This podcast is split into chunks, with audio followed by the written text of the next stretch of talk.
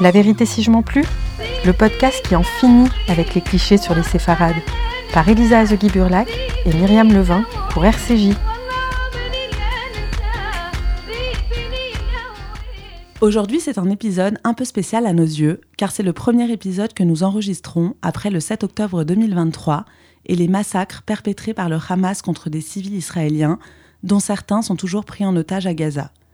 Cet événement constitue un tournant dans l'histoire des Juifs du monde, et notamment dans l'histoire des Juifs du monde arabe, car elle ravive des tensions historiques et méconnues, certaines liées au conflit israélo-palestinien et d'autres lui étant bien antérieures. Nous avons donc décidé de revenir dans cet épisode sur l'histoire des Juifs du monde arabe, et plus précisément sur l'histoire des Juifs d'Afrique du Nord, avec l'historienne Sonia Fellous, spécialiste du séphardiste, et elle-même née en Tunisie. Bonjour Sonia. Bonjour Myriam. Ah, bonjour Elisa. Pour commencer, quel terme vous semble le plus approprié? Est-ce qu'on doit parler de juifs d'Afrique du Nord, de juifs du Maghreb, de juifs séfarades? C'est pas si simple. Non, c'est pas simple du tout en fait. D'abord, je ne parlerai pas de juifs séfarades, ça c'est certain. Pourquoi? Parce que Parmi ces juifs qui vivaient en Afrique du Nord, il y avait en effet des séfarades, mais qui se sont pratiquement complètement intégrés à la région et à l'histoire de la région, même si au Maroc, ils ont gardé une certaine trace de leur séphardisme. Donc les juifs venus d'Espagne Les juifs venus d'Espagne en 1492 pour la plupart au Maroc. Ceux qui sont arrivés un peu plus tôt en Tunisie, autour de 1391, se sont complètement assimilés au point qu'on ne sait même plus qu'il y avait des juifs euh, séfarades en Tunisie. Mais je parlerai de l'Afrique du Nord en général parce que c'est une histoire complètement distincte. Et puis euh, l'arrivée au XVe siècle jusqu'au XXe euh, siècle, ça fait quand même cinq siècles. Et cinq siècles, ça compte, même si en Tunisie en particulier, même un peu au Maroc, il y a des strates de cultures différentes. Néanmoins, c'est une histoire différente. À partir du moment où les Juifs changent de pays, eh bien, c'est l'histoire du pays dans lequel ils se trouvent qui compte. Est-ce que selon vous, on peut parler de Juifs arabes? Puisque c'est un terme qu'on entend, euh, qui fait polémique. Euh, du coup, si on ne parle pas de juifs séfarades, est-ce que c'est des... on peut parler de juifs arabes? Oui, c'est un, une, euh, polémique qui est née tout à fait récemment avec ces jeunes descendants de, juifs d'Afrique du Nord qui soit ne connaissaient pas l'histoire, soit se demandaient. En vérité, on pouvait parler de juifs arabes à l'époque pré-Mohammed et, et, même au moment de l'arrivée de l'islam, puisque ces juifs vivaient en péninsule arabique et qu'ils avaient adopté les mœurs euh, de, des Arabes, c'est-à-dire des, nomades, la langue arabe, etc. Euh, mais c'est l'islam, en fait, qui a fait des juifs des dhimmis, des juifs, et, non pas des arabes, puisqu'on a confondu très rapidement en islam euh, arabes et musulmans. Donc, si vous voulez, ce sont des juifs de culture arabe, il n'y a aucun doute, puisque Maïmonide a écrit en arabe, Ibn Ezra et j'en passe, les grands, tous les grands philosophes médiévaux, entre autres. Et même avant, on a traduit la Bible en arabe, en Babylonie, etc. Donc il y a une culture du monde arabe et une culture juive du monde arabe, très très marquée, très, et très interpénétrée. C'est-à-dire qu'il y a eu jusqu'à un certain stade, jusqu'au XIIe siècle, on peut parler d'une culture euh, arabo-musulmane et une culture judéo-arabo-musulmane. Bon. Euh, judo-arabe, je, je, pourrais même ne pas dire musulmane, même s'il y a quand même des traces de l'islam dans la poésie hébraïque, par exemple. Euh, donc ça, c'est pour l'histoire. Euh, mais juif arabe aujourd'hui, non, ça me paraît plus possible. Ça ne paraît plus possible, d'abord parce que les juifs ont quitté le monde arabe pratiquement avec l'éveil des nationalismes. Hein, au début du, siècle. Euh, et le retour, enfin, la plupart des juifs du monde moyen-oriental ont quitté le monde arabe déjà. Il y avait très très peu de juifs qui restaient.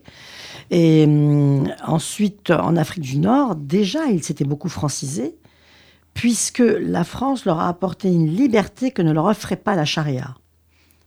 Voilà, c'est le, système politique dans lequel ils vivaient qui en fait les a fait euh, adopter et préférer euh, la liberté, évidemment, ce qui est parfaitement concevable. Donc, si vous voulez, la colonisation, avec tout ce qu'elle a de, mauvais ou de, critiquable, disons, a apporté aux Juifs une certaine liberté, il faut bien le dire. Donc, ils se, ils se sont tournés plutôt vers, vers la culture européenne. Et est-ce que vous pouvez nous rappeler, peut-être brièvement, quand les Juifs sont arrivés? En Afrique du Nord, mais dans le reste du monde arabe? En fait, dans le monde arabe, alors ça dépend de ce que vous appelez le monde arabe. Le, je dirais le Proche-Orient ou le Moyen-Orient, hein, parce que ce n'est pas le monde arabe avant le 7e siècle. Okay, Or, ils sont arrivés là-bas bien avant le 7e siècle. Euh, par exemple, euh, euh, au 5e siècle, la Babylonie était le centre du monde juif. Il y avait les académies rabbiniques de Sora, de Pumbedita. Ils sont arrivés à Bagdad, à Damas. Euh, on a retrouvé la synagogue d'Ora repose qui datait déjà du 2e siècle. Donc ils se sont, après la destruction du temple, de, complètement établis dans le bassin méditerranéen et en partie les aires qui deviendront des, des aires euh, musulmanes par la suite, même s'ils sont montés assez, assez euh, loin au nord, parce qu'ils étaient déjà au 1er siècle à Londres et à Cologne. Mais disons qu'ils ont euh, occupé une vaste zone en créant une espèce de réseau de communautés juives autour du bassin méditerranéen d'abord, mais aussi le long des fleuves, pour créer des réseaux commerciaux. En fait, c'était un c'est un peuple qui s'est sédentarisé de manière un peu nomade, j'ai envie de dire. Vous voyez C'est-à-dire qu'il y avait des communautés sédentarisées, mais qui permettaient euh, une espèce de communication internationale, tant et si bien que ça a permis aux Juifs, en effet, euh, de jouer les intermédiaires entre ces nations, aussi bien à l'intérieur du monde arabe, quand il s'est étendu, qu'avec les chrétiens. Donc ces Juifs-là ont été des espèces de, de piliers de transmission et des cultures et des systèmes administratifs et des langues. Les traductions euh, du grec à l'arabe, de l'arabe à la langue vernaculaire, enfin tout ça s'est passé beaucoup par les juifs qui s'étaient vraiment implantés. Si vous prenez une carte des communautés juives du 1er au 3e siècle, euh, implantées hors de la Palestine, donc, parce que la, Palestine est devenue Palestine au 2e siècle de notre ère, euh, parce qu'on a voulu débaptiser Israël pour éviter que les juifs ne continuent à se révolter. Euh, et, donc, vous, vous seriez étonné par le nombre de communautés installées partout. Et il suffit de lire le Nouveau Testament pour voir que les apôtres qui allaient toujours prêcher dans les synagogues euh, bah, se, sont, se sont promenés dans des, dans des lieux géographiques très, très, très différents. Donc il y avait une grande présence juive, en tout cas au Moyen-Orient, au Proche-Orient et en Afrique du Nord. Absolument. Et pendant, jusqu'à la fin, disons, du Allez, troisième, milieu du troisième siècle, c'était pratiquement le seul monothéisme qui comptait. Le christianisme, avec la conversion de Constantin au début du IVe siècle, a commencé à s'implanter. Et s'est implanté beaucoup plus vite après que le judaïsme. Mille ans pour le judaïsme, et à peine, euh, à peine deux siècles pour le christianisme. Et c'est à ce moment-là que la situation des juifs a commencé un peu à s'envenimer, hein, avec le triomphe du christianisme. Euh, mais jusque-là, euh, ils étaient implantés partout à peu, près partout, le long des fleuves principalement. Et en fait, il suffit de suivre le parcours des légions romaines pour voir l'implantation des Juifs à travers le, euh, monde, euh, l'Occident aujourd'hui qu'on appellerait l'Occident chrétien. Pas, trop au nord tout de suite. Ils vont arriver dans, le, dans les pays de l'Est plutôt après le XVe siècle. Euh, mais disons dans l'Occident que nous connaissons, l'Europe actuelle, la Méditerranée en général, l'Afrique du Nord et bien sûr le Proche-Orient. Euh, et on peut dire que les communautés orientales ont, vécu 2000 ans sur le même territoire, il faut bien le dire. Vous l'avez dit que la fin, en tout cas, de cette présence, euh, c'est au moment des, des nationalismes. Peut-être on peut rappeler, en tout cas, Absolument. parce que il, y a eu une présence, mais aujourd'hui, ils sont moins présents. Alors, aujourd'hui, ils sont absents. Ils ne sont pas moins présents, ils sont absents. Et quand ils sont présents, c'est. Euh, c'est vraiment euh, en, très petit nombre. Minorité. Des, voilà, des, c'est même pas des minorités. Oui, des poignées. des poignées de juifs euh, qui restent accrochés à leur racines et qui, comme certains, notamment des Djerbiens, ne voient aucune raison de quitter leur pays. C'est plutôt entre 14 et 36, 1914 et 1936, euh, pendant et après la Première Guerre mondiale, quand l'Empire ottoman s'est complètement délité, puisqu'il a fait partie euh, des forces euh, de le, allemande, hein, il s'est associé à l'Allemagne, que finalement cet empire qui était très très grand, hein, c'était l'empire qui datait de l'époque de Soliman le Magnifique, c'est très étendu, s'est délité complètement et est devenu la charogne que se partageaient euh, l'Angleterre et la France. Euh, ma foi, fort peu intelligemment, puisque c'est grâce à eux qu'on a ces conflits à ce jour. Et, donc, à ce moment-là, on s'est aperçu qu'il y avait des minorités, c'est-à-dire que des groupes dont les cultures étaient sensiblement différentes, euh, je pense par exemple, moi je parle aux Druzes par exemple, ou je pense euh, aux Arméniens, bon, des gens qui ont voulu avoir leur propre autonomie puisque les empires, les grands empires se délitaient. Ils ont décidé de, se battre pour leur autonomie. Ce qui leur a été accordé de, de haute lutte, mais finalement entre 14 et 36, hein, il n'a pas fallu tant de temps que ça. Et c'est à ce moment-là, dans le même cadre de l'éveil des nationalismes politiques et non plus religieux, que les juifs sont entrés dans la danse de manière politique et plus religieuse. Parce que le sionisme ne date pas de cette époque-là. Le sionisme est dans la Bible. Le récit biblique entier est un récit sioniste. Retour à Sion, retour à Sion, Jérusalem, Jérusalem. À part que le sionisme est devenu politique à la faveur de cet éveil politique général de petites nations euh, résiduelles de ces grands empires qu'on partageait, qu'on tentait de se partager. Et donc, les, les Juifs ont fini par décider d'un mouvement actif, dynamique, et surtout les Juifs d'Occident, vers la Palestine. Faut jamais oublier qu'il y a toujours eu des Juifs en Palestine. Toujours, il n'y a pas une période sans Juifs en Palestine depuis 1000 ans avant notre ère, 1800 ans si on en croit la légende d'Abraham. Alors, je vais faire un petit saut dans le temps parce que on peut malheureusement pas. Ce serait très très long de refaire toute l'histoire des Juifs dans le monde arabo-musulman. Mais je fais un petit saut dans le temps pour euh, arriver justement à l'Afrique du Nord au moment de la décolonisation. À ce moment-là, l'histoire des Juifs percute l'histoire coloniale française, et ce qui fait qu'aujourd'hui en France, on, on, doit un peu gérer tout ça, et c'est pas hyper simple. Cette histoire des Juifs d'Afrique du Nord, aujourd'hui, elle est assez méconnue. On la confond souvent avec celle des Pieds Noirs. Il y a beaucoup de méconnaissances. Comment vous expliquez le silence autour de ces récits de Juifs d'Afrique du Nord? Bon, d'abord, les Juifs d'Afrique du Nord ne se sont pas fait remarquer. Leur première ambition, ça a été de s'assimiler, c'est-à-dire de s'intégrer dans les sociétés dans lesquelles ils arrivaient. Euh, bon, c'est un peu compliqué à expliquer comme ça. D'abord, le silence est en train de se lever, puisque de plus en plus, il y a des jeunes qui, euh, euh, revendiquent leur identité. Les journaux en parlent, on a fait des numéros complets sur l'Arche, etc. Mais le Maghreb est un mot. Euh, et ne, traduit pas du tout une réalité ni historique, ni politique, ni culturelle, à mon avis. alors, comment j'explique? Ben, J'explique simplement que, comme je vous l'ai expliqué, l'arrivée de la France dans les pays arabes a réussi à rééquilibrer le statut des juifs au sein du monde arabe. C'est-à-dire que n'oubliez pas que même si les juifs ont vécu 2000 ans dans le monde arabe, ils ont vécu dans un monde où ils avaient un statut dégradé. Hein, parce qu'ils n'étaient pas musulmans. Le statut de dhimmi. Euh, Absolument, le statut de la dhimmitude, qui leur imposait euh, euh, différentes restrictions, des obligations dont une taxe particulière, décapitation particulière, et surtout des, des mesures vexatoires. Et c'est pas tellement les mesures vexatoires, c'est qu'elles pouvaient être appliquées enfin, à la tête du client. C'est-à-dire qu'en fait, c'est pas seulement le calife qui pouvait être plus ou moins tolérant, mais c'est aussi le petit fonctionnaire local qui pouvait exiger. Donc chaque juif se sentait un peu pris à la gorge et donc se devait euh, de faire euh, vraiment euh, mine basse devant les musulmans, quoi qu'il arrive. Moi, je me souviens encore de mon père. Chaque année, quand il devait payer la patente commerciale, il flippait au sens propre. Il ne savait pas à quelle sauce il allait être mangé. Et vraiment, c'était une angoisse. Et je me rappelle de, semaines difficiles à la maison. Hein, Tunis. À Tunis. Bon. Et ça devait être le cas partout. Hein. Mais euh, quand la France est arrivée, évidemment, avec les écoles de l'Alliance, avec la philanthropie juive, il faut pas oublier la philanthropie juive quand même, euh, qui a apporté les hôpitaux, les écoles, qui a sorti les gens du ghetto, etc.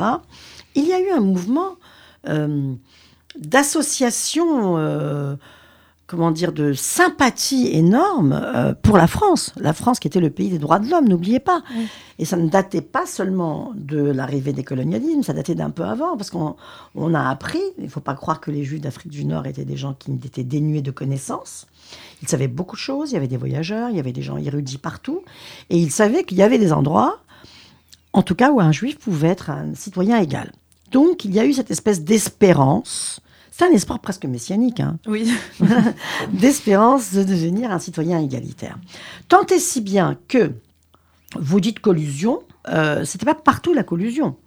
Par exemple, au Maroc, il y avait une fidélité au roi, parce que n'oubliez pas que les Juifs étaient les vassaux du roi, ils dépendaient directement du roi. Donc il y a eu euh, une fidélité pour le roi absolument euh, incroyable. Et D'autant que Mohamed V a commencé à sérieusement s'occuper d'améliorer la situation des Juifs, il a compris son intérêt. Donc il y avait ça. En Tunisie, il y avait des gens qui étaient extrêmement nationalistes, qui voulaient la liberté de la Tunisie, qui croyaient au destour, qui croyaient qu'ils auraient euh, un destin égal à celui des non, des non, enfin des musulmans, euh, parce que c'était des citoyens. Euh, ils aimaient leur pays. Ils étaient tunisiens au fond de l'âme, marocains au fond de l'âme, algériens, c'est un peu une autre affaire. Bon, l'Algérie, c'est un peu différent. c'est un peu différent parce que les, les Juifs d'Algérie ont obtenu la citoyenneté. Bon. Et donc là, ça change beaucoup de choses. Euh, parce que d'emblée, ils étaient finalement différents. Euh, pas les autres. Et beaucoup de clichés, d'ailleurs, je pense, en tout cas sur l'histoire des Juifs d'Afrique du Nord, viennent euh, de l'Algérie, en fait. On Absolument. A, en France, on est très imprégné, en fait, de, de ce qui s'est passé en Algérie. Absolument. Voilà. C'est-à-dire qu'on confond un peu toute l'histoire. On croit que les Juifs étaient des Français. C'est pas vrai. C'est pas vrai. Ils n'étaient pas des Français. Et non seulement ils ne l'étaient pas, mais pour, beaucoup, ils ne souhaitaient pas l'être. Et quand ils souhaitaient l'être, c'est pour sortir de ce statut euh, instable qui était le statut juif en, pays arabe. Hein. Le problème des juifs d'une manière générale dans l'histoire, générale, c'est l'instabilité des pouvoirs. Euh, les juifs vivent toujours mieux dans un pouvoir stable. Euh, dans des. Alors, le problème du monde arabe, c'est comme vous le savez, il a été pas mal agité. Mais finalement, si vous regardez bien, euh, pratiquement le pouvoir a été le plus stable en Tunisie depuis l'avènement de la dynastie des Rafsides, 12e siècle, jusqu'au 15e siècle. Puis après, relayé par le pouvoir des Ottomans, qui se sont autonomisés eux-mêmes euh, de l'Empire ottoman. Et on a eu des pouvoirs assez stables, qui, ont permis, ce qui a permis aux Juifs de Tunisie de vivre de manière plus sereine du point de vue historique, avec moins de pogroms, moins de... Même s'il y avait des vexations, etc., le statut de dhimmi ne varie pas. L'islam ne tolère pas qu'un non-musulman ait le même statut qu'un musulman. C'est culturel. Mais ce qui paraissait normal pendant 2000 ans euh, a commencé à apparaître absolument anormal quand on a compris que certains juifs avaient les mêmes droits que d'autres citoyens dans d'autres pays et donc la France, c'est ce qu'elle a donné à connaître aux Juifs, et c'est ce qu'elle leur a fait miroiter. Ceci dit, euh, les guerres du Moyen-Orient ont amplifié ce phénomène, évidemment, puisque les Juifs ont été désignés comme étrangers à leur propre pays, euh, alors qu'ils étaient natifs du lieu. Et peut-être là, même antérieurement, euh, à, de nombreux Tunisiens qui étaient arrivés avec les différentes conquêtes. On va revenir après sur vos liens personnels avec la Tunisie. En attendant, vous avez choisi un morceau de musique qui évoque pour vous, je crois, votre enfance ou votre, vos liens avec la Tunisie. Vous pouvez nous dire quel morceau et pourquoi? Alors, vous parlez d'abord du morceau arabe, j'imagine. Oui. Oui. Alors, Oulaya, c'était la chanteuse favorite de ma mère. Elle n'est pas connue tellement dans le monde arabe, elle est, elle est, très connue en Tunisie surtout.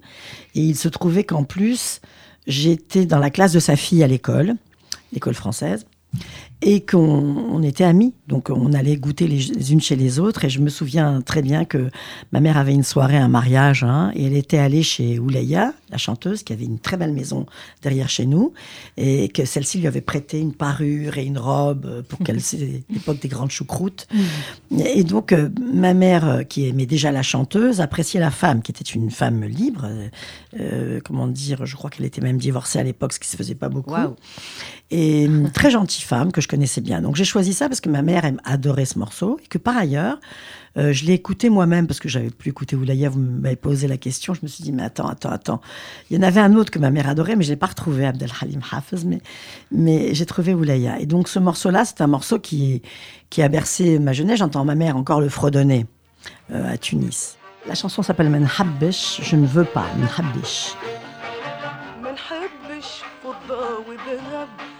افهمني وخد اللي تحب ما نحبش فضة وذهب. افهمني وخد اللي تحب. خلي المال الغيري يرضيني المعشيري خلي المال الغيري يرضيني المعشيري نظرة وبسمة وكلمة حب. ما نحبش فضة وذهب.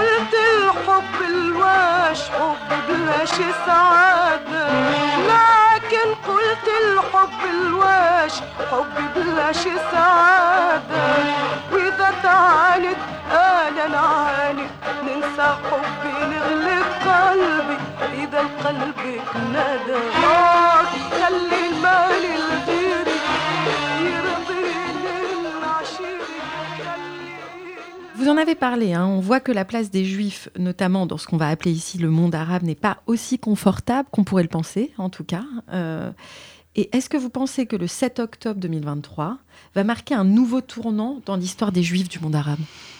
Bon, écoutez, là, c'est un peu difficile parce que d'abord, il y a presque. Enfin, je ne considère plus qu'il y a encore des juifs dans le monde arabe. Euh, je- il y a quelques juifs au Maroc, évidemment, mais avec les accords d'Abraham, entre guillemets, et puis les rapports particuliers du Maroc avec Israël, qui a bien compris son intérêt euh, économique à maintenir cette alliance, euh, ça va pas changer grand-chose.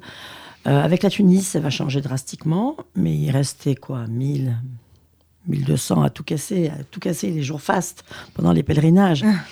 Donc, euh, je crains beaucoup pour les Djerbiens, parce que les Djerbiens, c'était le maintien d'une tradition ancestrale, c'était l'espèce, la, la garantie de la, euh, perdurance d'une d'une mémoire, pas seulement juive, mais aussi d'une Tunisie pluriculturelle. Et je, je maintiens à ce jour que si la Tunisie a été un État moderne, euh, avancé, euh, où il faisait bon vivre, si Bourguiba a fait ce qu'il a fait en Tunisie, c'est-à-dire euh, les avantages pour les femmes, euh, le statut de la femme est bien meilleur en Tunisie que dans nombreux pays ailleurs, je m'en même si pas en Europe aussi, n'est-ce pas? Tout ça, c'est dû au fait que la Tunisie était plurielle. Et il n'y a pas de doute, il y avait pluriel, je ne parle pas que des juifs, évidemment, vous l'avez bien compris. Oui. Il y avait les Maltais, il y avait les Siciliens, il y avait les Grecs orthodoxes. C'était un pays ouvert sur l'extérieur.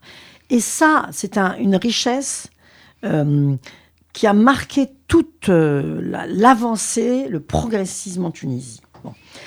Euh, la Tunisie s'appauvrit, pas seulement économiquement, mais elle s'appauvrit intellectuellement, elle s'appauvrit moralement, parce que ne croyez pas que ça ne touche pas les gens, euh, les intellectuels notamment, mais pas que, pas que. Il y a des gens du peuple qui se rendent bien compte qu'il y a un défaut de liberté, un défaut de pluralité d'expression. euh, et puis bon, évidemment, la crise économique dont je ne vous parle même pas, puisqu'il ne faut plus compter sur le tourisme. Euh, donc dans ces pays-là, ils creusent leur propre tombe à se conduire comme ils se conduisent. Maintenant, je ne sais pas vraiment, parce qu'on se rend compte après le 7 octobre que euh, même si on avait pensé au début que c'était une, euh, tragédie génocidaire épouvantable, comme une espèce de, répétition de ce qui a pu se passer pendant la Seconde Guerre mondiale, on s'aperçoit que les opinions tournent, virent très vite, très vite. Et donc, est-ce que le monde arabe va profiter euh, de ce mouvement de, occidental pro-arabe pour re- relever son économie et parier sur cette, ce nouveau soutien Je ne sais pas. Parce que même ceux qui soutiennent le monde arabe ne vont certainement pas aller se balader dans des pays où ça peut sauter n'importe où et où il n'y a aucune stabilité politique. Une fois de plus, c'est la stabilité politique qui fait défaut dans le monde arabe, sauf évidemment au Maroc. En Algérie, bon, on ne sait pas vraiment où ça en est. En tout cas, ils n'ont pas été capables d'exploiter leur euh, richesse naturelle. Et l'Algérie aurait dû être le, le Koweït ou le Qatar euh, de l'Afrique du Nord, mais ne, ne l'est toujours pas. Donc là, il y a un gros problème. Euh, moi, je crois qu'il y a la fin d'une histoire. Euh, oui, il y a la fin d'une histoire. Il y a la fin d'une histoire parce que même la nostalgie euh, euh, a un goût d'amertume. Oui, ça c'est vrai. Post cas. 7 octobre? Post Mm. 7 octobre. Post 7 octobre. Est-ce qu'on peut comparer le 7 octobre à d'autres dates traumatisantes? Je pense au 5 juin 1967 pour les Juifs de Tunisie, que vous avez vous-même vécu d'ailleurs. Vous pouvez peut-être nous en dire un mot. Est-ce que vous trouvez que ce sont des dates qui se font écho ou aucun rapport? Il n'y a pas aucun rapport, il n'y a jamais aucun rapport, mais c'est pas tout à fait la même chose. La date du 5 juin 1967, qui était la date euh, de la guerre des six jours, euh, bon, moi j'ai vécu ça, euh, il y avait des juifs. Il y avait encore des juifs. Il y avait pas mal de juifs encore en Tunisie. Et là, il y a eu un, un mouvement de population qui s'apparente à un pogrom sans aller jusque-là, parce qu'il n'y a pas eu de mort en Tunisie, mais il y en a eu en Libye. Il y en a eu dans d'autres pays arabes, faut faut pas l'oublier, il n'y a pas que la Tunisie. On parle de la Tunisie, mais la Libye. Moi, j'ai vu arriver des familles décimées qu'on avait massacrées en Libye au 7 octobre. Au 5 le juin. Excusez-moi. Au 5 juin, décidément. Je suis traumatisée par cette date du 7 octobre, comme tout le monde. On a la réponse à la question si la date est traumatisante. Oui, Euh, mais là, il y, a plus il y a presque plus de juifs en, euh, en Tunisie, mais il y a une animosité des populations contre les- le peu de juifs qui restent, qui va, qui va peut-être conduire à la, à la fin totale d'une histoire commune. Ça, vous pensez que les derniers juifs, la poignée qui reste, pourraient partir maintenant? Euh, je pense que oui. Moi, je ne sais pas si à leur place je ne partirais pas. Maintenant, c'est toujours pareil. Il y a des, problèmes économiques, des problèmes financiers, matériels, et puis des problèmes culturels. Moi, je connais très bien Daniel Cohen, le rabbin de la synagogue de la Goulette, euh, qui est lui-même de Zarzis, je crois. Euh, je ne, l'imagine pas vivre en France ou dans un pays euh, occidental. Il est euh, tunisien jusqu'au fond de l'âme. Alors qu'est-ce qu'on fait de ces gens-là? On les sacrifie sur la cause, on les met en holocauste ou on va les ériger en témoins que voilà, mais non, mais non, il y en a, on a quelques juifs qui sont là, encore des alibis, vous voyez? Je ne sais pas, mais le, gouvernement en ce moment, en Tunisie en tout cas, je crois que le, le pire qui ait jamais eu, je me demande. Euh, donc je ne suis pas très optimiste, je ne suis pas très optimiste pour la Tunisie en général. Et les Tunisiens, musulmans aussi, hein, attention, hein, je, pense à ces gens qui sont suffisamment éclairés pour voir dans, dans quel mur ils foncent et qui n'ont pas le droit à la parole non plus. Moi j'ai beaucoup d'amis qui m'ont contacté dont je ne donnerai pas les noms pour des raisons que vous comprendrez et qui sont dans le désarroi le plus total. Euh, le 7 octobre est une bascule, euh, je crois, irrémédiable, malheureusement, à cause du précédent historique. Est-ce que vous pourriez rappeler ce qui s'est passé en- après le 7 octobre en Tunisie et peut-être dans d'autres pays? Alors, euh, il y a eu des mouvements de population, les médias, comme d'habitude, le déchaînement des médias qui est extrêmement traumatisant, et je vous le dis pour l'avoir vécu quand j'étais en Tunisie le 5 juin 67. Et ça, ça vous met dans une situation où vous tremblez pour votre peau, en quelque sorte. Vous n'osez plus sortir, vous n'osez plus vous montrer dans les rues, vous restez enfermé chez vous. Et c'est ce que font les Juifs, hein, en, Tunisie notamment. Au Maroc, c'est un peu différent, mais pas tant que ça, parce que je sais qu'il y a eu aussi, euh, par témoignage direct, des mouvements de population très, très agressifs contre les Juifs qu'on pouvait reconnaître comme Juifs. Euh, et donc, le problème, c'est qu'il y a le gouvernement et la foule arabe. Alors, la foule arabe est manifestement anti-sioniste, c'est un mot idiot, mais anti-juive. Moi, je te le dis franchement Oui, oui. anti-juive. Et, et donc, euh, la peur, dans la peur, on ne peut pas vivre. Bon, c'est exactement ce qu'a suscité ce qui s'est passé le 7 octobre. C'est ce regain, mais de peur au ventre, pas de peur comme euh, dans les moments d'instabilité, vous voyez, Oui, qu'on ne mesure pas forcément en France. qu'on ne mesure absolument pas en France, parce que euh, d'abord en France, euh, je ne sais pas ce qu'on mesure correctement en ce moment. Euh, on est trop occupé par nos affaires internes en ce moment en particulier Oui. d'ailleurs, et on fait passer en second plan les choses euh, vitales pour la France, qui vont être vitales pour la France dans pas longtemps. Euh, il- vous savez, il y a, un- je trouve, je trouve qu'il y a un- une atmosphère de chaos général. Je suis absolument pessimiste. Euh, Je, je reviens d'Israël, j'y ai passé un mois. Après ça, je suis, je suis descendue à Cannes présenter mon film et on se demandait dans quelle ambiance on allait le présenter. C'était le festival du film juif euh, Diasporama. Et c'est quoi votre film? C'était alors on, on a fait un film sur l'exil des Juifs de Tunisie justement avec euh, Gilles Samama et Ruggiero Gabay et on a plutôt filmé l'histoire de pas de la Tunisie, des Juifs de Tunisie, mais de l'exil. Qu'est-ce que c'est que l'exil? Qu'est-ce que c'est qu'être un exilé? Même deux générations après, vous êtes bien placé pour le savoir, même euh, des jeunes gens qui se posaient des questions maintenant alors qu'ils n'avaient jamais mis les pieds en Tunisie, etc. Euh, l'exil, ça dure toute une vie, ça colle à la peau. hein. Vous savez, les exilés d'Espagne, ils ont gardé leurs clés pendant 500 ans. Bon. Donc, euh, c'était sur l'exil. Et on se demandait, parce que évidemment, quand on parle d'exil, on parle toujours de nostalgie, et on se demandait s'il était de bon ton de présenter encore ce documentaire où les gens parlaient du comme c'était bon de vivre là-bas une certaine période, mais qui parle aussi dans ce film-là de comment du jour au lendemain tout a basculé.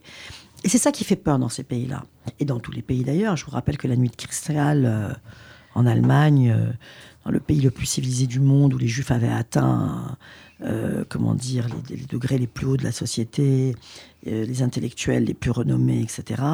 Il y a quand même eu, euh, les nazis admettent ne- 900 morts, je crois, mais 3000 morts en une soirée où on a brûlé tout, etc.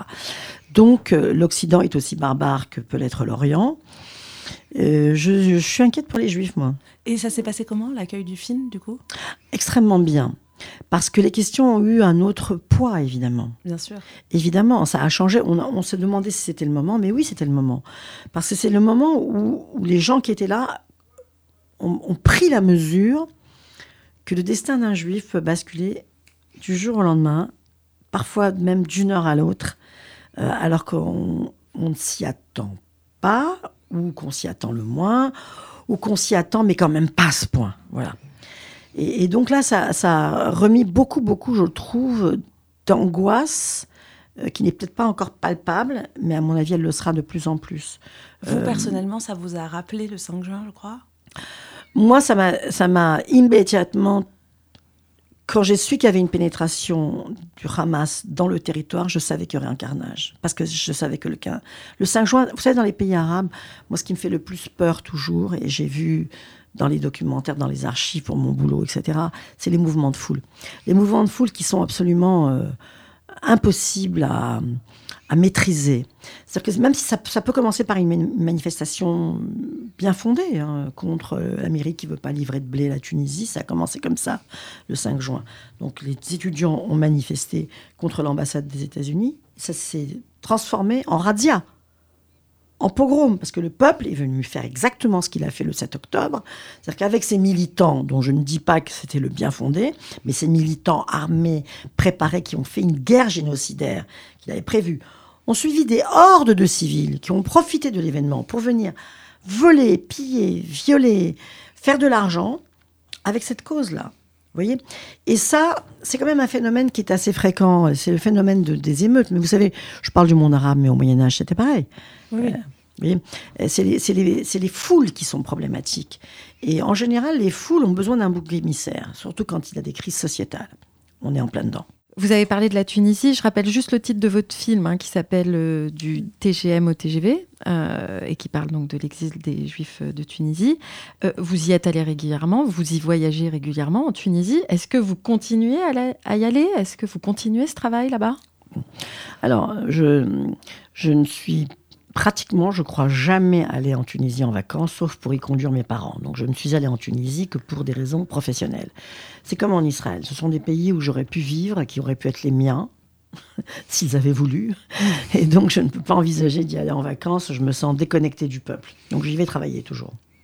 Donc, je commence à faire un inventaire en Tunisie euh, pour la sauvegarde du patrimoine juif. J'ai enfin, j'ai vraiment organisé avec Jacob Lelouch, qui malheureusement nous a quittés, et l'association euh, à la Maison de la Mémoire, de très nombreuses activités, des colloques de trois jours qui ont drainé des, milliers de personnes. hein, je ne parle pas de centaines. hein, on a 1500, on a compté pour les trois jours de la culture judéo-tunisienne.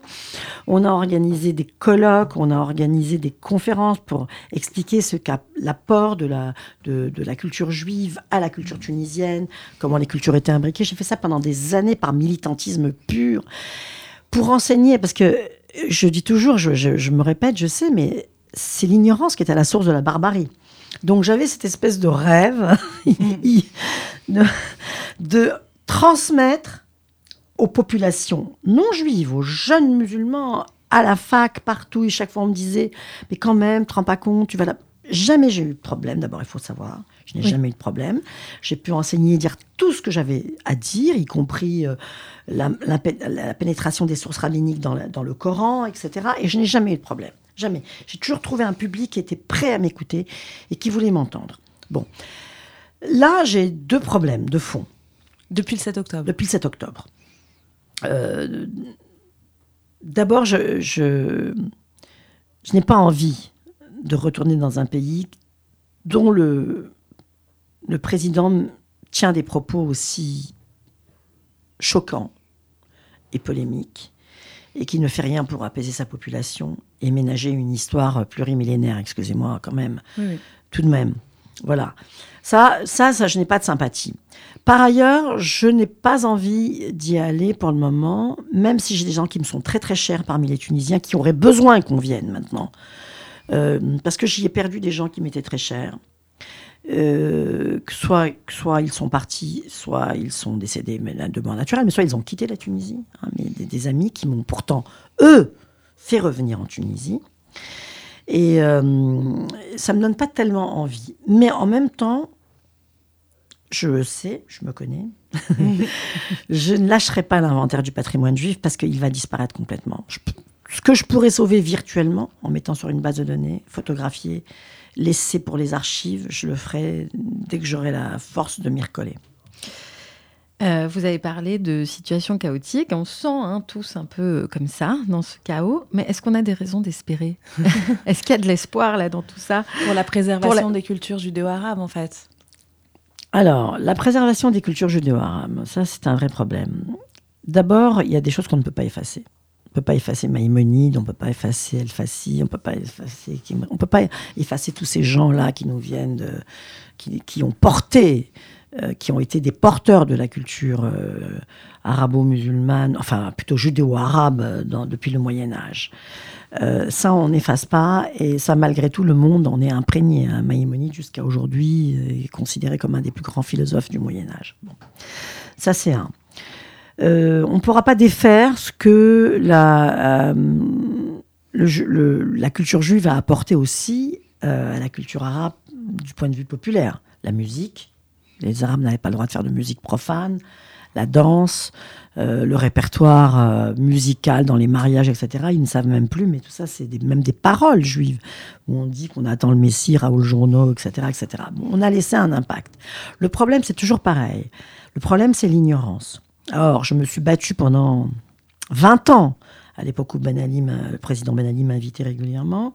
Je me suis, enfin, j'y allais et je disais ce que j'avais à dire, c'est que les livres d'école n'enseignaient pas ça. Or, je le répète, je l'ai déjà dit, je l'ai déjà écrit, un pays qui ne, enfin, une, une culture ou une identité qui ne sait pas de quoi elle est composée est une identité qui ne peut, pourra, qui ne pourra jamais s'affirmer. Donc ces pays-là sont plus en danger encore que la perte de leur culture parce qu'ils sont ils ne savent plus, plus qui ils sont. Ils ne savent pas qui ils sont et donc ils ne pourront pas se construire, reconstruire correctement, ni même savoir qui ils sont véritablement. Euh, je pense que la culture judéo-arabe, elle va être sauvée probablement par les gens, les jeunes gens que je vois maintenant, qui ont pris à cœur cet héritage, qui vont diffuser, qui vont propager, qui vont enseigner, qui vont apprendre le judéo-arabe. Évidemment, ça ne sera jamais ce que ça a été. On n'aura jamais euh, du judéo-arabe tel que celui qu'on lisait sur les, pierres tombales du 19e siècle, de cette hauteur de langage, ce niveau de langage, etc. Et ça, c'est perdu. Il faut espérer qu'en Israël, ils feront ce travail, parce que justement en Israël, il y a un renouveau euh, et de l'intérêt énorme porté pour ces cultures arabes, qui sont valorisées maintenant depuis quelques années. Et euh, là-bas, on crée des chaires de judéo-arabe, de mahalak, d'écriture arabe, etc., etc. Alors peut-être qu'Israël va nous servir un peu de, pour le moment, de banque de données, en attendant que peut-être. Parce qu'il y a beaucoup de juifs du monde arabo-musulman qui sont partis vivre en Israël, en fait. Bah, la vérité, quasiment la moitié de la population. N'oubliez pas qu'il y a un million de juifs qui ont, pays- qui ont quitté les pays arabes. Euh, probablement une bonne moitié euh, ou un bon tiers, n'est plus pour euh, directement Israël. Entre 48 et 56, il y a 50% de la population juive de Tunisie qui est partie en Israël, et puis pratiquement tous les gens euh, du Proche-Orient et du Moyen-Orient, l'Irak, la Syrie, ça, le Yémen et j'en passe, qui sont venus principalement en Israël. Et aujourd'hui, après qu'État se soit construit, ces minorités revendiquent leur identité et reviennent à leur langue et l'enseignent. Et finalement, peut-être que là, on va avoir, avec un peu de chance, une banque de données qui a commencé à être euh, préparée à, nous, le musée à nous, le mu- l'ex-musée des diasporas. Et là, vous pouvez aller consulter archives tunisiennes, archives marocaines. Et ils ont tout. Moi, je donne systématiquement mes disques durs là-bas. Et euh, je fais tout mettre en ligne. Parce que euh, il faut que ça soit accessible à tous, tous les étudiants, tous ceux qui veulent étudier. Il y a Joseph Setrit qui fait un travail formidable. Euh, il y a des gens en Israël, euh, Saadoun qui fait un travail formidable. Il y a des gens qui ont pris le relais. Mais ça, malheureusement, ça ne sera plus jamais euh, comme des autochtones qui sont là-bas sur place et qui sont dans le cœur du sujet. Quoi. Ça sera plus qu'une culture qu'on va essayer de sauver par la mémoire, hélas. C'est le travail qu'on essaye de faire dans ce podcast.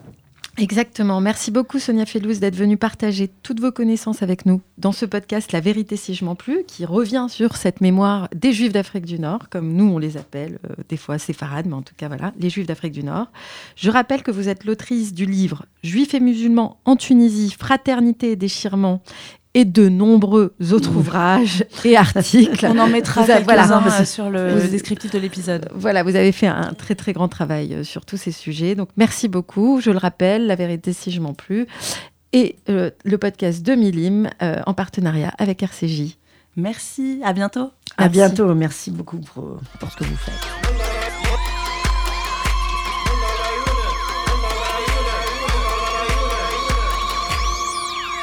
La vérité si je m'en plus est un podcast produit par Milim de Elisa Azeguburlac et Myriam Levin. Musique du générique Sarah Pérez alias Charouk.